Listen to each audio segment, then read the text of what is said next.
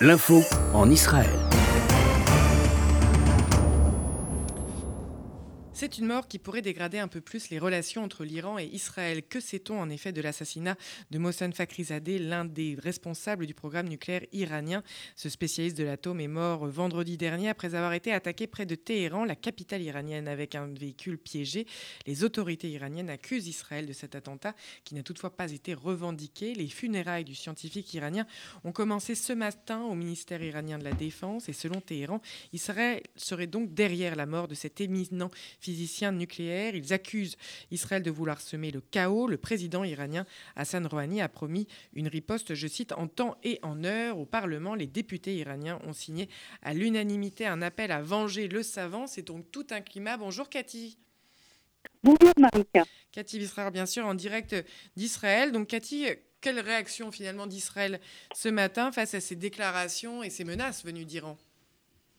Oui, on prend toujours évidemment les menaces iraniennes euh, sérieusement, mais ceci dit, la plupart des spécialistes des relations israélo-iraniennes rappellent que à chaque fois et depuis des années, bien que les Iraniens aient mené une politique extrémiste radicale face à Israël, ils ont également été très logiques dans leur euh, réaction et l'évaluation, c'est qu'ils ne mèneront pas, comme ils disent, détruire le port de Haïfa et autres euh, menaces tonitruantes. Ils n'iront pas jusque-là parce qu'ils savent que cela pourrait déclencher un conflit véritablement régional dont ils ne veulent pas.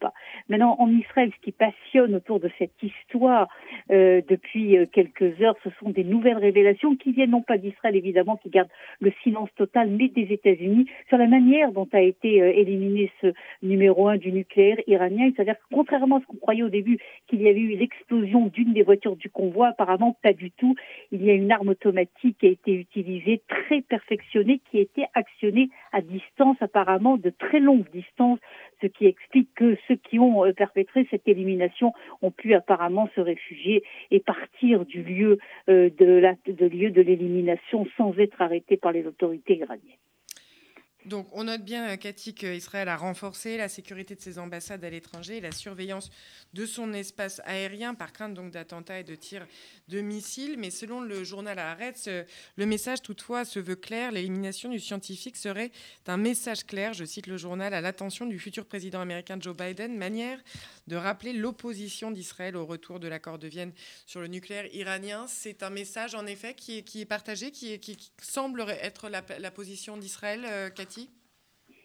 Écoutez, est-ce que c'est ce qu'a voulu euh, euh, les autorités israéliennes et américaines Si c'est véritablement elles qui se trouvent derrière cette élimination, je ne sais pas, mais ce qui est sûr, c'est qu'il y a beaucoup de commentateurs, vous citez le Haaretz, la plupart des grands sites d'information américains donnent la même analyse que le Haaretz et disent que, en fin de compte, et Trump et Netanyahou ont voulu mettre Biden devant le fait accompli, à savoir aller très loin dans euh, l'exaspération, si vous voulez, des relations entre Israël et l'Iran et des coups contre l'Iran pour empêcher Biden d'aller de l'avant, comme il l'a dit dans plusieurs déclarations, en direction de nouveau d'un accord sur le nucléaire avec euh, euh, l'Iran. Et ce serait un des objectifs. Et d'ailleurs, si on va encore plus loin, la chaîne américaine, la CNN, disait carrément que c'est que le début et que d'une manière ouverte ou secrète, euh, et les Israéliens et les Américains vont multiplier les coups dans dos euh, contre l'Iran pour empêcher justement Biden d'appliquer sa politique de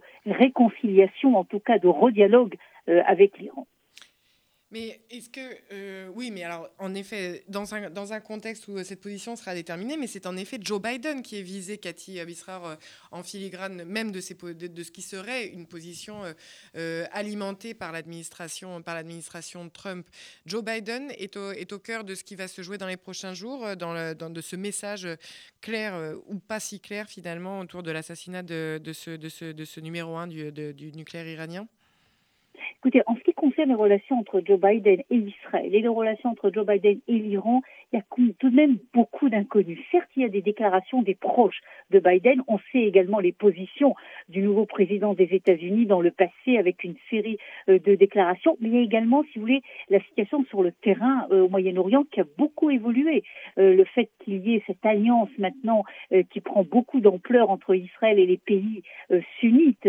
on parle de plus en plus de l'Arabie saoudite d'une manière même serait beaucoup plus avancée que l'on croit dans les relations entre Israël et l'Arabie saoudite, ça change tout de même les règles euh, dans les relations que, veut, que va mener Biden vis-à-vis de l'Iran c'est une donnée qui va être cruciale. Il faudra suivre de très près, à mon avis, dans les prochaines semaines, exactement dans quelle direction ira euh, la politique américaine. Pensez qu'il y aura un changement de tout en tout avec la politique euh, euh, Trump. Il y aura des changements, mais peut-être pas aussi spectaculaires que ce que l'on aurait pu croire au début, en tout cas, juste au lendemain de l'élection de Biden.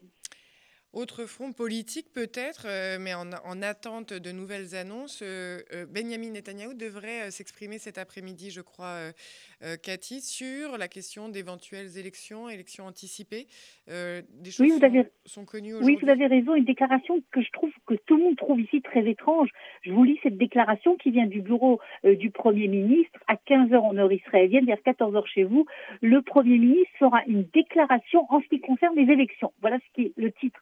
Alors, dans quelle direction ça va On sait que les relations entre lui et Benny sont véritablement à en dents de scie. Hier, on parlait de presque un accord entre les deux hommes. Ce matin, c'est exactement le contraire. On dit, on dit qu'il y a une rupture totale entre Gantz et, Benjamin Netanyahu. Et je crois qu'il faudra attendre cette déclaration qui va être évidemment très intéressante, qu'elle soit dans un sens ou dans un autre. Et donc, euh, à 14 heures en heure euh, européenne.